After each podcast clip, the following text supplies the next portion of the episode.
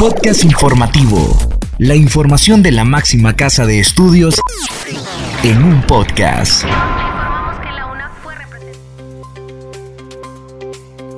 Bienvenidos a este espacio de divulgación de la Universidad Nacional Autónoma de Honduras. Les saluda Catherine Ramírez. En esta edición le informamos sobre la UNA y la Secretaría de Asuntos de la Mujer firmarán convenio de cooperación. Destinan 70 becas a estudiantes de la Mosquitia. COFADE y la UNA trabajarán en proyecto para rescatar la memoria histórica de los desaparecidos. Los Naranjos, un sitio clave para la época prehispánica en Honduras. Iniciamos con Moisés Aguilar, quien nos informa sobre los 94 nuevos profesionales graduados del Centro Universitario del Litoral Atlántico Curla.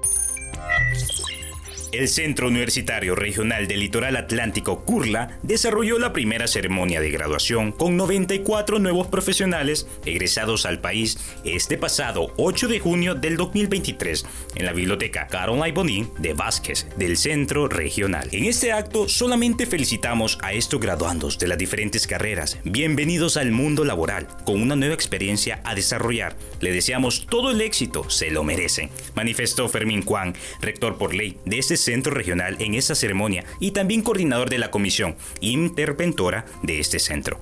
Juan además invitó a los habitantes de la zona atlántica para que cursen sus estudios en el Curla. Por esta primera graduación del Curla se condecoraron 37 profesionales con menciones honoríficas, entre ellos uno summa cum laude, dos magna cum laude y 34 cum laude. Fernando Tábora, egresado de la carrera de Administración de Empresas, obtuvo el índice académico más alto de esta ceremonia con un 96%. Felicidades Pumas del Curla.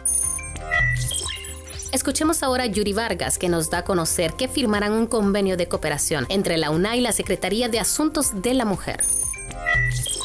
La Universidad Nacional Autónoma de Honduras y la Secretaría de Asuntos de la Mujer acordaron formalizar un convenio de colaboración interinstitucional orientado a la prestación de asistencia legal gratuita en sitios estratégicos del territorio. La ministra Doris García resaltó que esta alianza permitirá ampliar la cobertura del consultorio jurídico gratuito y atender denuncias en las comunidades donde la alma mater tiene presencia, contribuyendo a la promoción, protección y garantía de los derechos humanos de la población, en especial de las mujeres y los niños. Luego de realizar la firma del documento, un comité ejecutor se encargará de invitar a diferentes unidades académicas para que puedan apoyar y desarrollar acciones concretas para este fin.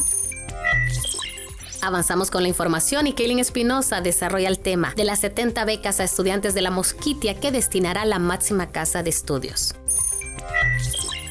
en el marco de la presentación de resultados del primer proceso de admisión realizado en Gracias a Dios, el vicerrector de Orientación y Asuntos Estudiantiles, Ajax Irías, anunció que se otorgarán 70 becas a estudiantes de este departamento, que en cifras supera los 4 millones de lempiras anuales. Detalló que son 70 becas de equidad que representan un monto mensual de 5.980 lempiras para cada estudiante. Asimismo, se discute la posibilidad de que estos jóvenes jóvenes puedan acceder a otros estímulos para complementar la beca que les otorgará la alma mater. Vamos a discutir en el comité de becas si se flexibiliza el requisito para estas zonas postergadas y para que puedan acceder y complementar la beca nuestra con tanto recursos públicos o privados de otras entidades, indicó el funcionario de la UNA. Lo anterior, explicó Herías, sería la excepción ya que en el reglamento de becas de la UNA no se permite que un estudiante becado sea beneficiario de otro estímulo como este. Por lo tanto, el universitario debe elegir la beca que mejor le convenga. Por su parte, la diputada Erika Urtecho se mostró contenta y agradecida con las autoridades de la máxima casa de estudios por todo el apoyo que han brindado para contribuir con el acceso de estos jóvenes a la educación superior.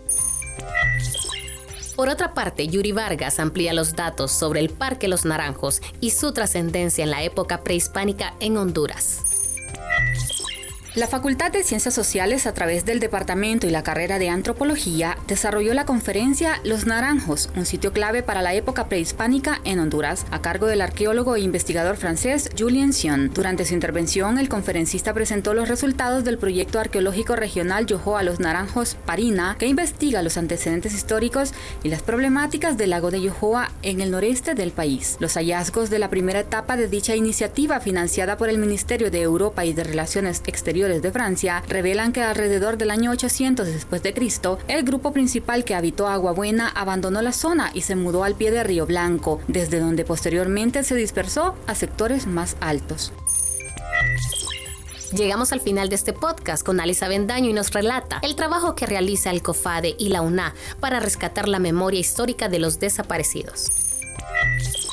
Representantes de la Dirección de Vinculación Universidad Sociedad y del Comité de Familiares de Desaparecidos en Honduras sostuvieron una reunión para presentar a distintas carreras un proyecto de construcción de la memoria histórica de los detenidos y desaparecidos. Pedro Díaz, coordinador del Departamento de Vínculos Académicos, detalló que anteriormente habían sostenido una reunión con la coordinadora de COFADE, Berta Oliva, en la que se determinó llevar a cabo una segunda reunión para plantearles a distintas unidades académicas el proyecto en el que estarán participando docentes y estudiantes. El 25 de mayo tuvimos una primera reunión con ellos en donde determinamos sostener una segunda reunión con representantes de diferentes carreras que puedan tener participación en el trabajo que desde COFADE han planteado a la universidad, mencionó Díaz. En ese sentido, este día se reunieron con catedráticos de las carreras de Historia, Sociología, Psicología, Periodismo, Antropología, entre otras, quienes conocieron sobre el proyecto y se mostraron totalmente anuentes a colaborar. Para finalizar, comentó que debido a la magnitud del proyecto no se descarta la la posibilidad de que COFADE y la UNA eventualmente suscriban un convenio de cooperación.